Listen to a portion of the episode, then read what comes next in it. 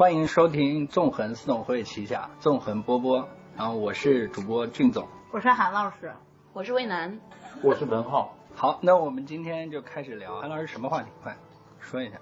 如果大家感兴趣的话，我们可以聊一聊孤独。但是我觉得，如果刚开始就聊孤独，是不是有点那个当呀？对啊，那那聊聊点什么？那聊点孤独的反面是什么吧？不孤独，归属。什么玩意儿？不孤独？这怎么还有评判呢？不是，但是说实话，从修辞的角度来说，孤独的反面确实是不孤独。嗯，对，这也是个评判。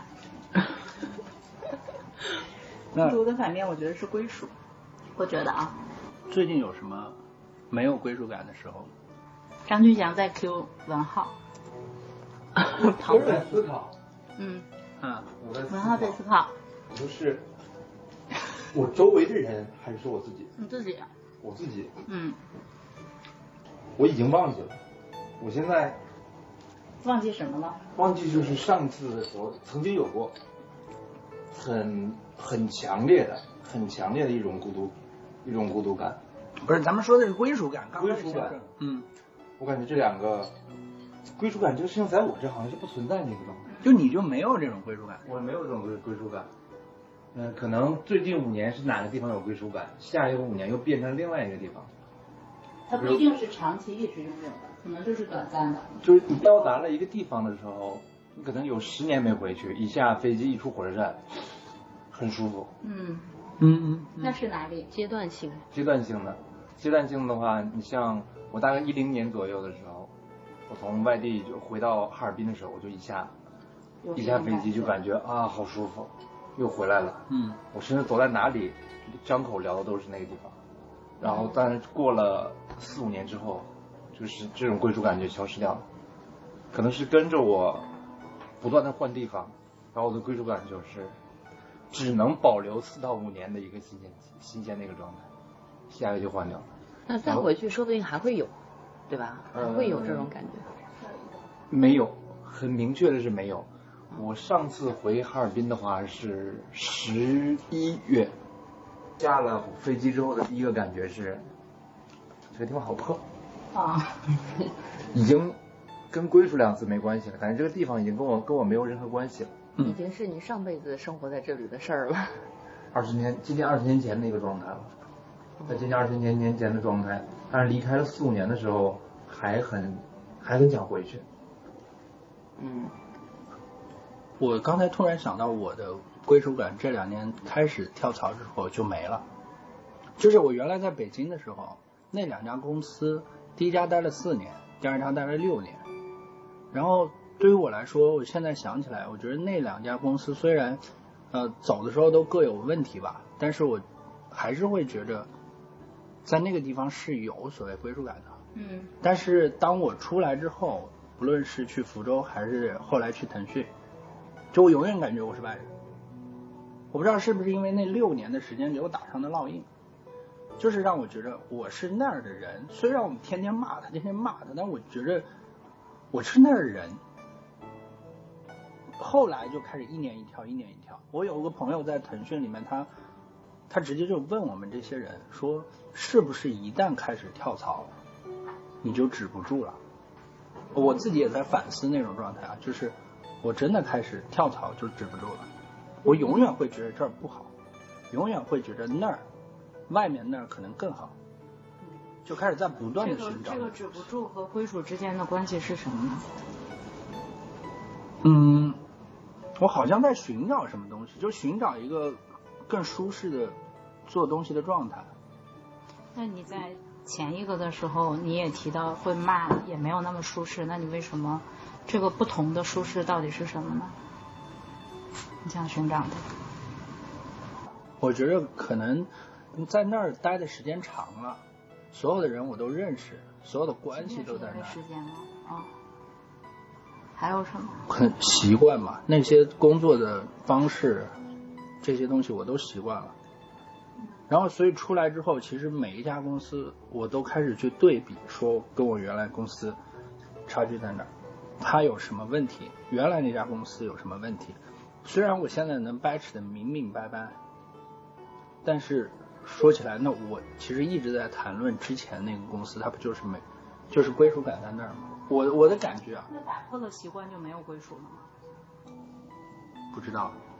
你觉得是因为只是因为习惯吗？我是觉得连接更多。之前就自动会上跟文浩说的那个一样，就对于那个地方来说，连接是太多了。所有的朋友现在都还在联系，甚至说他们可能最近又过来和我到了一家公司的状态。那我就会觉着，确确实实是那些是自己人，嗯然后那家公司是曾经自己战斗过的什么那种阵地啊那种感觉，就可能还是觉得那是安全的嘛。虽然我们天天吐槽那儿，嗯我我所以我在觉着归属感本身有一种熟悉以及所谓的那种连接在，嗯，这是我的感觉。熟悉连接，然后自己人一起战斗过的地方，这个是我听到的一些关键词。我再我再问问文浩，你觉得哈尔滨那个时候给你归属的时候是，嗯、你自己想象可能是什么原因呢？我想象中的原因啊，嗯是在一个应该上学的年纪，嗯。当时奢望的就是不需要上学，嗯。然后拿天天跟朋友一起吃吃喝喝，因为在大概十六岁到二十岁的这样一个阶段，嗯，什么都不需要考虑，不需要赚钱，只需要玩，没有责任。没有，那是就是那个时，跟那个时间点是相冲突的，做的事情是跟我们社会认为你应该做的事情是、嗯是背道而驰的一个状态。嗯然后那种归属感的话，其实就是知道你知道去哪里玩，你闭着眼睛就可以从哪里走到哪里。下楼你知道，我我往左转，我去买什么；往右转，我去玩玩什么。我想找谁打篮球，我想找谁出去旅游，我想找谁去爬山去运动，你所有的事情都很熟悉，因为那时候的世界，局部的世界更局部，嗯超小的一个世界，但是在那里面得到了很大的满足。嗯当我走出去的时候，走到了上海，嗯走到了海外，走的地方越多，感觉自己越小，就不用说是我站在星球上一看地球了，就是走到了不同的地方的时候，再回看的时候，感觉自己好像只是聚焦了一小个点，变得很爽。那个时候也可以换另外一种说法，就现在呢变固执了。嗯现在呢，认为自己的价值观比较坚固了，嗯很富很饱满了，很有弹性，像海绵一样可以吸收很多。其实都是变成了一个更大的一个安全性。那个时候就什么都不追求的，就是玩，就是玩那个状态，所以说很爽。嗯现在的话，你如果说归属的话，每次回到家的时候，但不是回到说是在上海这边，是回到自己老父母在的地方，家人很多的地方的时候，还有那样一种感觉。嗯有那样一种感觉。我最近四年前，四年前的时候，这个回我奶奶的葬礼，嗯当时是我大爷说了一句话，跟我爸他们这个吃饭的时候说，这个兄兄弟姐妹以后见面的机会就少了，嗯呃确实需要一个连接，需要一个连接，在需要一个事或者需要一个人，大家才能因为一个事情聚在一起，要不然你都不知道为什么要聚。嗯对，都不知道为什么要聚。之前说是要回家过年，回父母所在的那个地方，他们一带那么多的弟兄姐姊妹，因为他们是一个蛮大的家庭嘛，五个儿子两个女儿，嗯过年的时候就会就会可以聚一聚。但是自从这个两个老人都走了之后，就没有什么理由就往那个地方去凑。所以前半段是你提到了一个局部的世界更局部，然后有一些需求得到了满足，然后后面你说就是什么都不追求，就是玩的这样的需求得到了满足，就很开心了。很开心，啊，然后就是闭眼就可以找到找到你想要的人、你想要的事儿、你想去的地方。然后后面这半段其实就是有亲人，然后有聚的理由，嗯，嗯，然后有人有事儿有理由，然后你可能才会去，然后在这样的情景下会给你归属，会给我一些归属的。哦，但是是那个阶段性的，不我是持续的。第二个归属的话，时间蛮久了也。我在上海跟青岛两个地方来回的来回出差或者是工作，每一次回青岛的时候，都比回上海的时候更开心一些。嗯回上海的时候，只是感觉哇，站在这个立交桥上，车确实多了一些，嗯嗯，又闹大城市，灯光更亮了。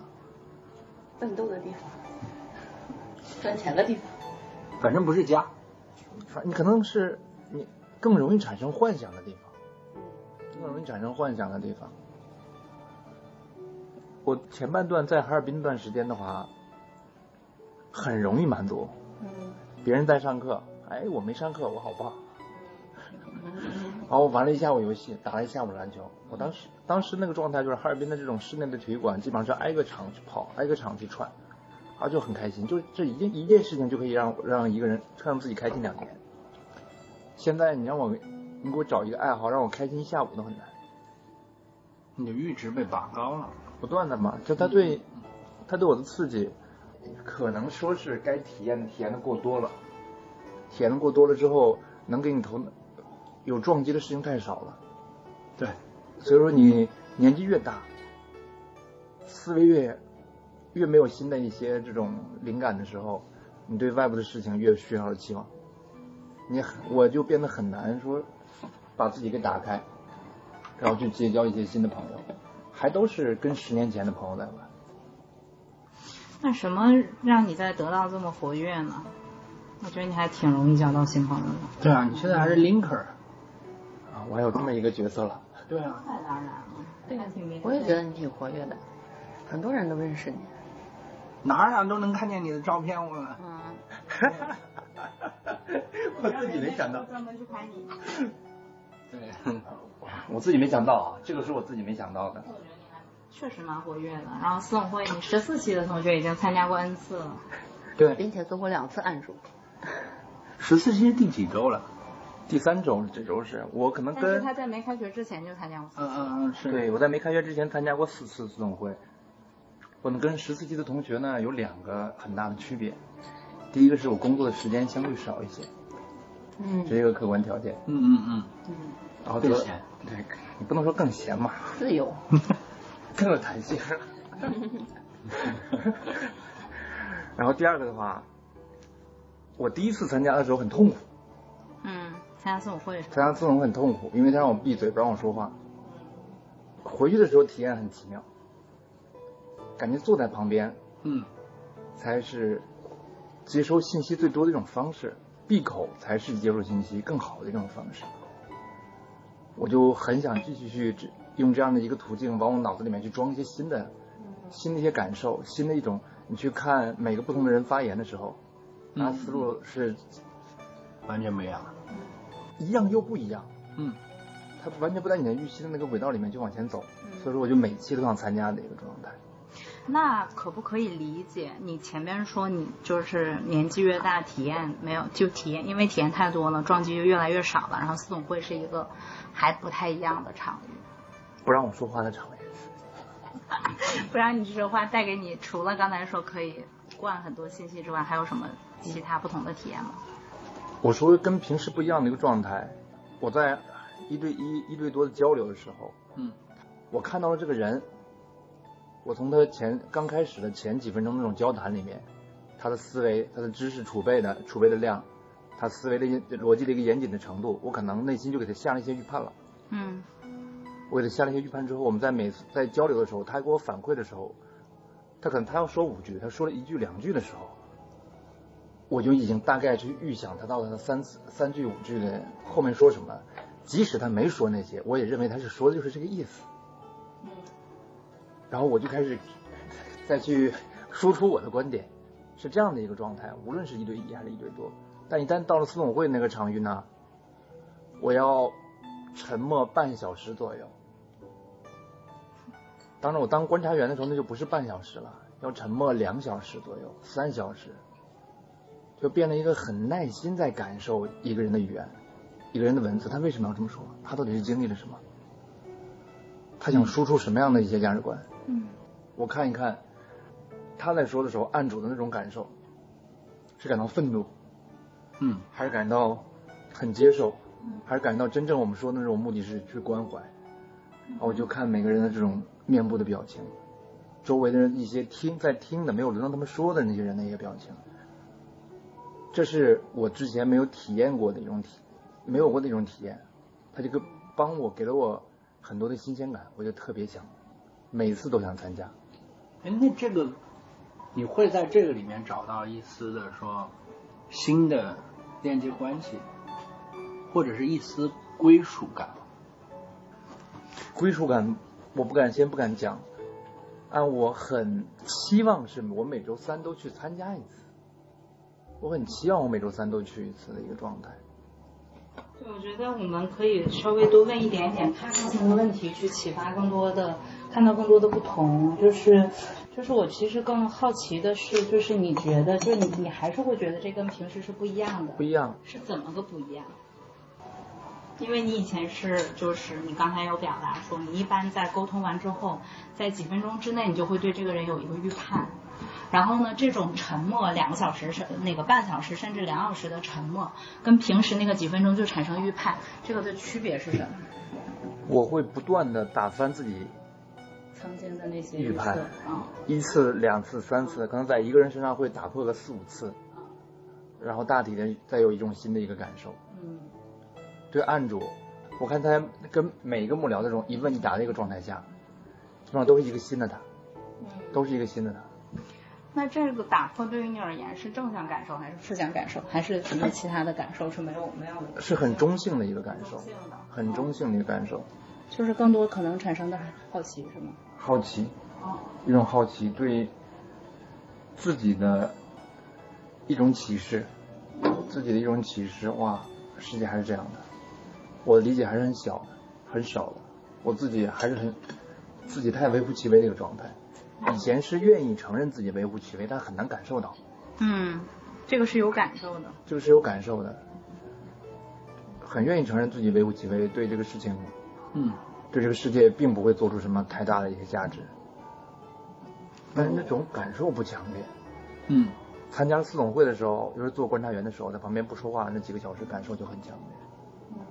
所以他就想做观察员，这事儿别让他他。想，他想就是沉默，就不是他想，是在制度的规范下必须要沉默的时候，他听到了更多的信息，然后他意识到说，呃，曾经我我是有预判的，然后当让我可以闭嘴那么久的时候，我发现我的预判有很多是不成立的。那这个对于他而言可能是一种新奇的感觉，因为他以前没有经历过这么长时间的沉默而多次打破预判嘛，嗯基本每次预判可能都是正确的、准确的。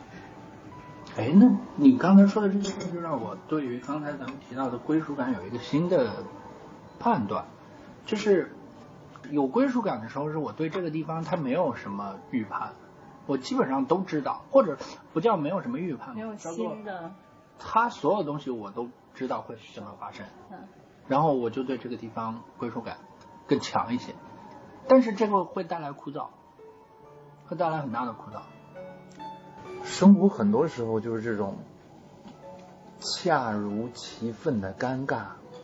嗯我当时他们问问我说：“你和你老婆为什么那么长时间嗯，还能保持一个热恋的状态？”我说：“我俩没有共同的爱好，工作背景完全不同，嗯。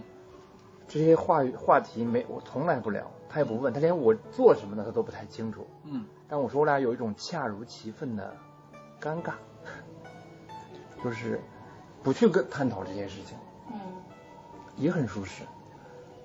就你在重复的做很多的事情，很熟悉的时候，他就会给你给你安全感。嗯。嗯，所以其实你刚才提到的你，嗯，就是就是已经没有那么强烈，或者是反正你也提到的就归属感没有那么多或者怎么，但其实你老婆可以给你。很强。我看，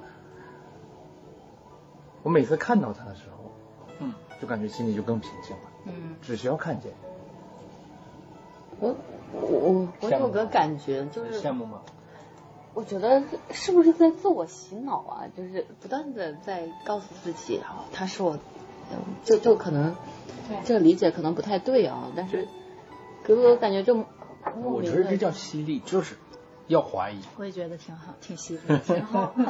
是 嗯，但你不用非要去呃呈现什么啊，就是你就说你自己的感受就好。片面的正确，嗯嗯片面的正确。因为在我俩相处的这个过程中的话，如果我自己不这么认为的话，那我我自己就崩溃了。嗯，但是认为是一种逻辑，你要回到感受，你就会确认是还是不是，因为归属感是一种感受，所以你得回感。感受就是我自己反正是很嗨的，嗯，我自己是很嗨。我老婆嘛，看见我肯定没有我看见她那么嗨，就这样一个状态。嗯嗯嗯但是我嗨的，我我不断的自嗨的一个过程中，她慢慢的变得也嗨了起来。对，也是跟着被点燃了。是，这是人传人嘛。不是你人点燃人。不是你，你到底是嗨还是平静？因为在我理解，它是两种感受。我每天晚上，每天下午回去看见她，嗯就很开心，嗯嗯就会，但是出门的时候我也很开心。嗯但是回去看到的时候，看到的时候他也是很开心的一个状态。嗯，我对我女儿有这种感觉。我感觉还是最好对另一半有吧，因为我还没有孩子。哎，为什么我我我反思一下我自己啊？就是瞎聊。为什么我刚才听到他说下午回去的时候我就很愤怒？为什么你们下午的？哎，听到的是这种关键词，就是太阳还未落山。他就能下班。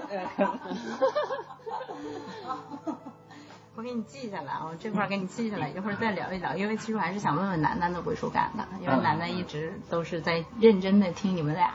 嗯，我感觉他们的分享太好了，就是我我的就比较那个，刚刚他们在说的时候，我也在想，嗯我的归属感，我觉得就是我最早就是有这种感觉呢，就是源于我对我的工作。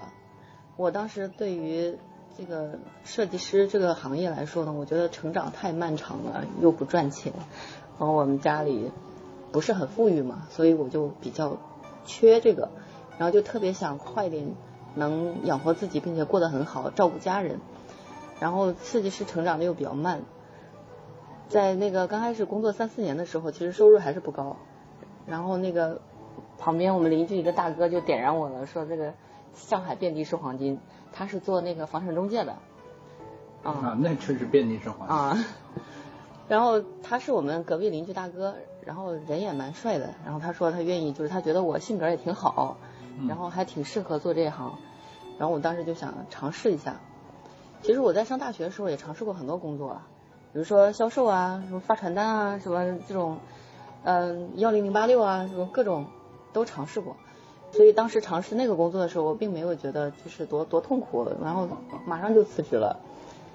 然后去干了大概有是大概有一个月，然后我对我的工作 突然觉得，可能这个落差太大了吧，所以在一个月过后，我再回我以前公司的时候，我突然觉得那个 CAD 那个办公位那个软件，还有所有的嗯画的每根线条都都变得特别有意义，嗯然后我就特别喜欢这个工作了。嗯当时去做房产中介的时候，就受到了一些那个心理上的，包括这个精神上的，还有肉体上的打击。因为那个刚开始你要扫楼，要特别特别辛苦。但是当然我不怕扫楼，就是每天好几万步，那个附近我都去看，都去找。然后每个楼梯在哪，电梯在哪里，一梯几户，我都去看。最让人受不了的就是门口那个保安，他一说一听你是房产中介，他就会骂你。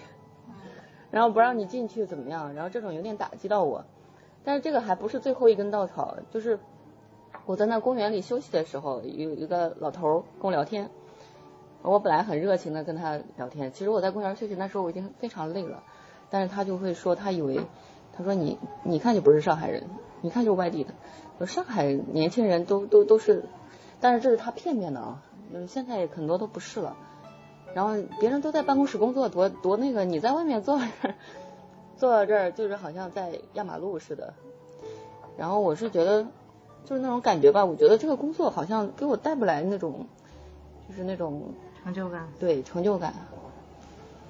然后可能是这是我最开始的时候有有这种对这个行业有有这种感觉的时候，然后到现在一直做这个行业，一直做设计师，嗯，其实我刚才想到，让我觉得有归属感的地方，其实还是我那个办公位，我那个这个那片地方虽然说不大，但是呢有我最喜欢看的书。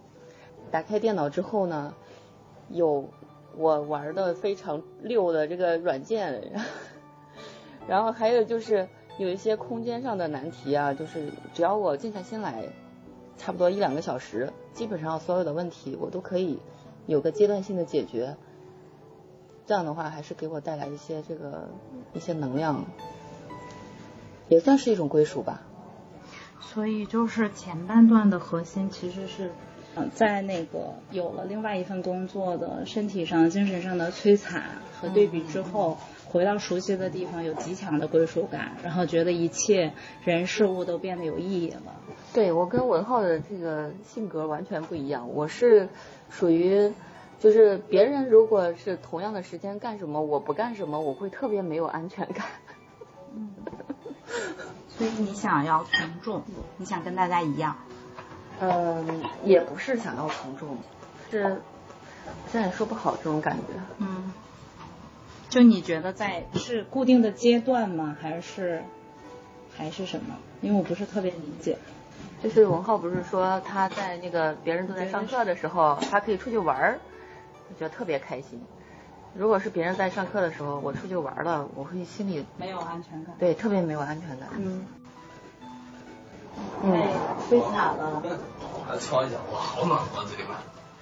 郭帅到了现场，我们正在那个正在访谈，然后郭帅自我介绍一下。我是郭帅，郭志良。特别开心来到这个，我也不知道大家聊到哪儿阶段的这个工作。归属感，本来我们是从孤独引开的，到但是就是都引出了归属。我我对今天有期待，我今天在今天来收到各种各样的不同的。好像没有人问你期待，但是你也可以说一下你收获什么，想收获什么。我的收获就是希望能收获不同。自己 Q 自己是吗？对对。你是第几？你你是你是第几个归属感？我是说我的工作给我带来归属感啊，工作带来归属感。因为我觉得我目前坚持最长时间、最长时间事情还有兴致的，提起来还开心的就是工作，就是这个设计师这个行业。嗯。别的好像我干啥都没有，不太有担心的。比如说跳舞跳了一段时间，我就不想跳了。然后瑜伽练了段时间，我觉得太难了，我就不想练了。然后还有还有干什么？就是很难去坚持。然后跑步呢，也可能跑一段时间，然后我也不想跑了。工作是你你想干的吗？是你想做的吗？我我这个空间设计，我觉得我已经内化成我自己内化了，就是不会觉得很痛苦的东西。是你喜欢做的是吧？是呀。就是 有有没有这样一种可能？刚开始你不喜欢他，然后我刚开始是不喜欢他，我觉得不赚不赚钱。然后做的久了，被动的就喜欢了。有一种可能是因为这个工作赚钱呢。嗯，你说赚钱，我觉得也还好，因为我们一直做纯设计嘛。我觉得是，就我说的是跟那个兴趣爱好相比。我觉得肯定有，因为它让我有立足之地，然后也让我买车买房，然后娶夫生女。娶夫生女。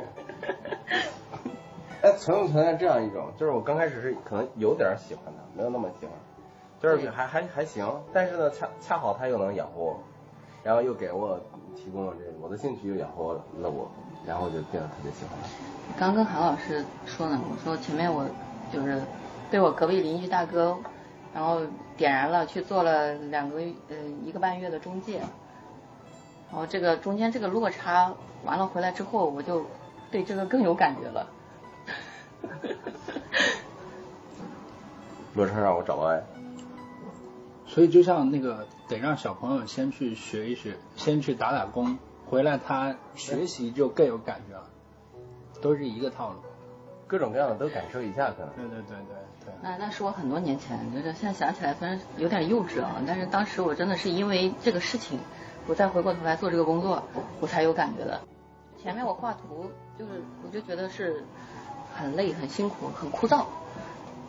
我有一种感受啊。我们这现在的社会这种分工的话，时间越久，你的机会成本越高。嗯。你跟外围的人相比的话，你的比较优势越明显一些。嗯。只要时间越久，你就没有办法放弃这样一份工作。他说我内心很敬佩真正的跨行业者。嗯嗯。嗯。经济学的概念就是一个机会成本。嗯。越难入门的，越难到达你一个体面收入的工作，一旦到了之后，你越难放弃，嗯越难被放弃，付出过的太多了也是别人进不来，啊。别人进不来，你在这里面就有会有一种天然的一个自然选择的一种安全感。对，好像可能大部分大家就是行业，你可以说是行业的壁垒，准入的门进入的门槛，什么样的都可以是也。是一种习惯感觉。跟职业壁垒一样，对吧其实是也是你一种投入的一种回报。嗯我们投入的时间都是有价值的。然后每个人其实我们就是在一个大的机器里面，就卡住一个小螺丝，不停的在转，不停的在转那个状态嘛，就像是当时卓别林拍那个《摩登时代》的时候，大令不见，大机器它在不停的在跑，不停的在跑，那然后里面可能那一个螺母或者是那一个齿轮的话，就代表了生活中的一大片人，可能是几百万人、几千万人，大家做的类似的工作，只不过都是在不同的场景里面，你就积累着自己的一个，好像就是在挡着别人一样，在挡着别人，你进不来，你进不来，而我们都会不断的在自己的行内里面做重复的东西，重复的东西就比别人就能做那么一丢丢一丢丢好，但是哎，你就是做的没我好，这可能就是卷吧，对啊，这可能就是卷。大家就是在里面能拿到的这种所谓的以前的金钱越来越少的时候，感觉我付出了一百，直接我得得到以前得到五百，现在得到四百的时候，你发现到了这个状态的时候，做出来的产品会更 会更精致，做的任务会更漂亮的一个状态，都是在给自己寻找一些安全感。我也有这样的一个状态，我写出来的那一些所谓的那种分析报告，它还是有什么价值吗？其实也没有什么。就是让读的人可能读起来更方便了。你看，这是我想要的数据，因为我写多了，对我知道他想要看什么样类型的数据，我甚至知道他当时问我的时候，我就知道他想要个什么样的结果，嗯然后我就给他了一个这样的，啊，你看这个人能力很强啊。但其实他随便看一看一篇的话，如果他仔细的话，里面想得到的信息，他也可以自己去找到的。像现在这种极致的分工，可能就是给了我们这样的一些一些安全感。每个人都是不自知的一种安全感。我没有办法直接去做游戏策划，离让我感觉门槛如果是天马行空的坎的话，楠楠这份工作的话，我更无法做了。游戏策划，我起码我还敢敢舔着脸说一下，哈，你就认为就是这样的，这个游戏就就要火，但你不上线呢，是无法知道的一个状态。人人都是游戏策划。嗯，大体是这样的。那其实是在你的领域内，你实际上是有那种掌控感，这种东西也可以给你带来某种意义上的归属。你知道那是你的呀，嗯嗯你知道你可以从它就很很稳定的一个 A 到 B 的一个因果关系。我做了 A 就有一个 B，那个 B 是一个下限啊。嗯比如说我就做了这个 A，我就知道这个东西再怎么样，用钱来衡量，它会不会是是一千的，或者是五千的，或者是五万的，你也知道。你知道我做了这一个项目，这一个大的一个项目的话，我的这一环就是很重要。嗯没有的话就会影响他，让他亏多少钱，不一定让他赚多少钱，嗯嗯起码能让他亏多少钱，亏多少时间，亏多少人力成本。哎，这个让我突然有一个感受，我原来觉得归属感可能就是所有的人与人之间的关系，但是通过你们这么一说工作，我突然意识到，其实人和事儿之间也有一种关系存在，而且人和事儿和自己喜欢的事儿之间更容易建立一种很稳固的，而且那种这个回馈有可能是很线性的，最起码它是正反馈居多，就是我投入了，我这活儿可以干得更好，一定程度上很及时的一种反馈，对。它及时很当下的一种反馈。嗯人与人有的时候，反正这个这种不确定性还是存在的，它不它不一定及时，有的时候及时，有的时候 它是延时的。人与人有时候你可以幻想，啊，对，自己洗澡是吧？我想起来小的时候光屁股的一个发小，天天在一起放炮啊，冬天特别开心。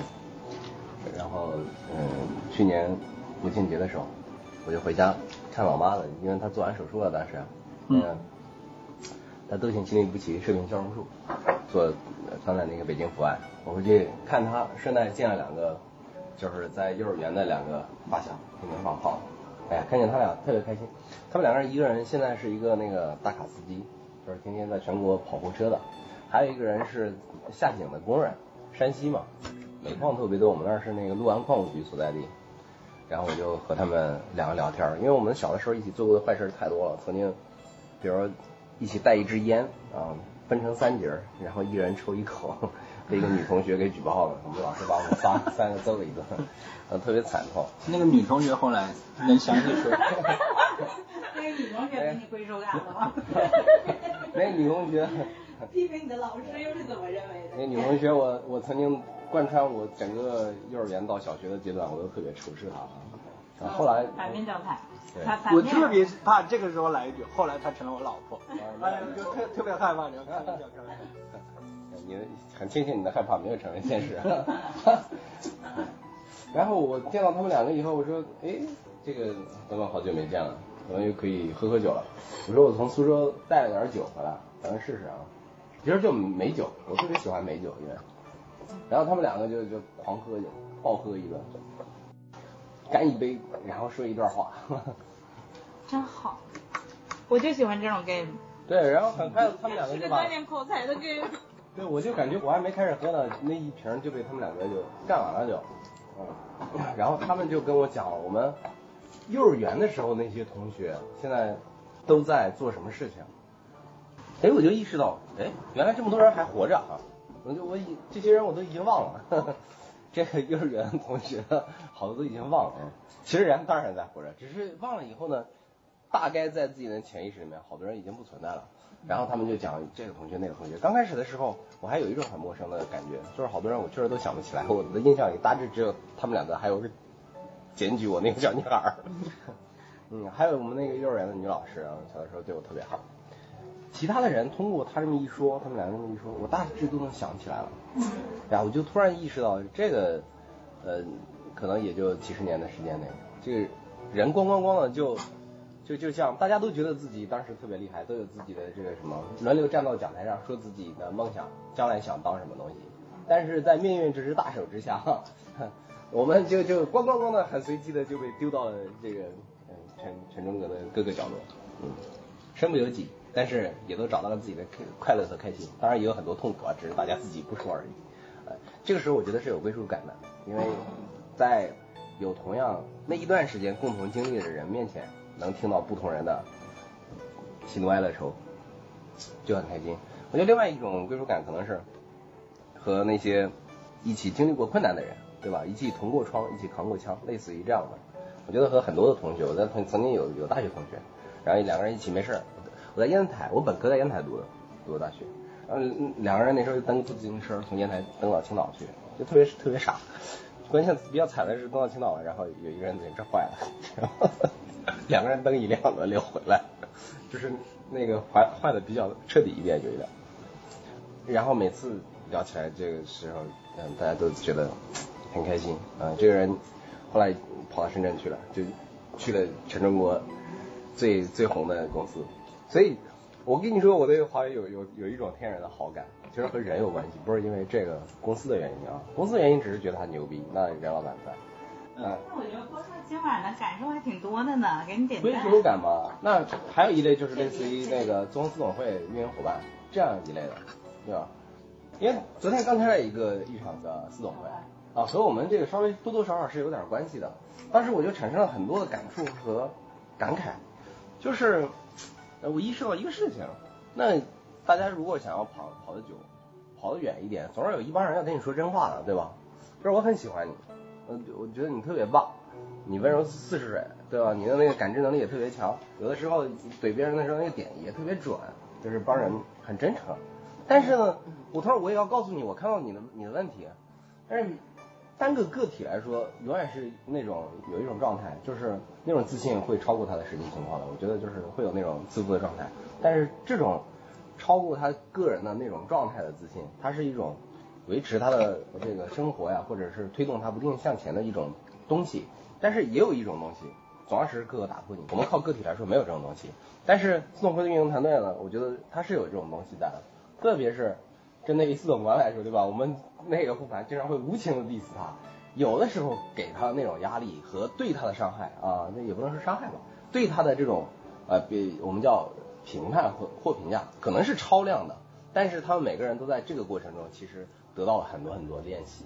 他为不他必须要看自己哪里哪里有问题，哪里不停的然后迭代，就过程当中，这是一种更高级的那种归属感。